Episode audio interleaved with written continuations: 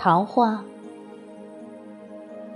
作者：渔人民子，主播：迎秋。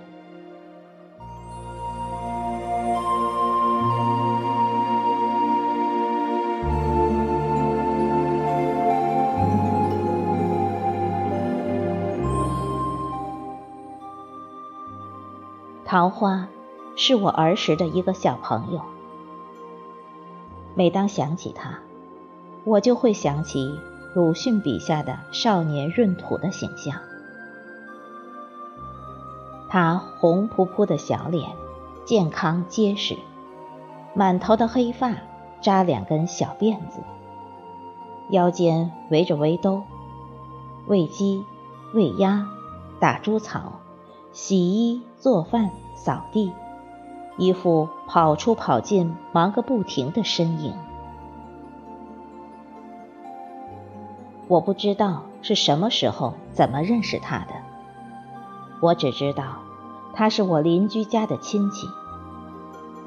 记得那个时候，民风很淳朴，也没有外来务工人员。整个村庄，谁家远方来个亲戚。我们小朋友都会很好奇的去看看。桃花家在另外一个县，那个时候交通不方便，感觉他就是一个远方来客。其实，现在我家到他家也就是半个小时的车程。她是一个很喜欢交朋友的女孩。记得当时他一直给我写信，信的内容也只是问好、想念之类的话，也没有什么实质性的内容。但是短短数行，我却能感受到他浓浓的情意。后来长大了，也就慢慢不联系了。算来已经有二十多年音信隔绝。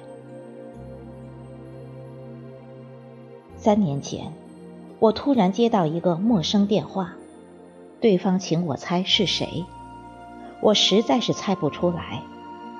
他说他是桃花，我异常惊喜。由于我在上班不太方便，只是简单的聊了聊，就匆匆挂断电话。想不到晚上，他用手机给我发来一张照片。说是他的手机没有照相功能，借用别人的手机拍了张照片发给我，问我是不是和以前差不多。我感觉他还是那么可爱。其实我的手机也没有拍照功能，并且屏幕很小，根本看不清楚。不过我还是说，你还和以前一样，我一眼就认出来了。你没变，他很开心，希望我也能给他发张照片。我告诉他，我的手机没有拍照功能，有机会我会去看他，他更开心了。桃花的爷爷在桃花父亲刚出生的时候就去世了。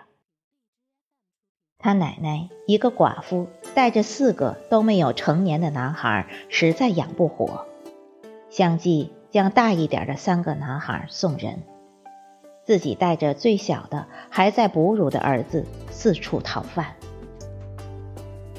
他讨饭流浪到现在桃花居住的那个小镇，有一个姓张的好心人收留了他们母子，然后。母子二人就扎根安家在那里，所以桃花姓张，他家原本姓冯。他家的故事我听说过好多次，总是和苦难、勤劳联系在一起，所以他每次到我家来，我家大人总是格外的热情和疼爱，我也会对他特别友好。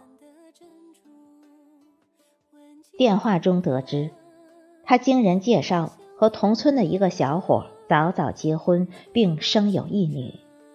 婚后夫妻关系很好，孩子聪明，婆媳也和睦。他用勤劳的双手将自己的小家经营置办得非常好，生活安逸。他的奶奶早已作古，他的父亲也在前几年去世。现在，他每天照顾好公婆，同时还要回娘家照顾母亲。他还是那个质朴、勤劳、心地善良的桃花。每每想起他，我的眼前总是浮现出一个梳着两根小辫子。腰间围着围兜，挽着袖口，露出小胳膊，挎着篮子跑出跑进忙忙碌碌的小姑娘的身影。待嫁的年华，凤冠的珍珠，挽进头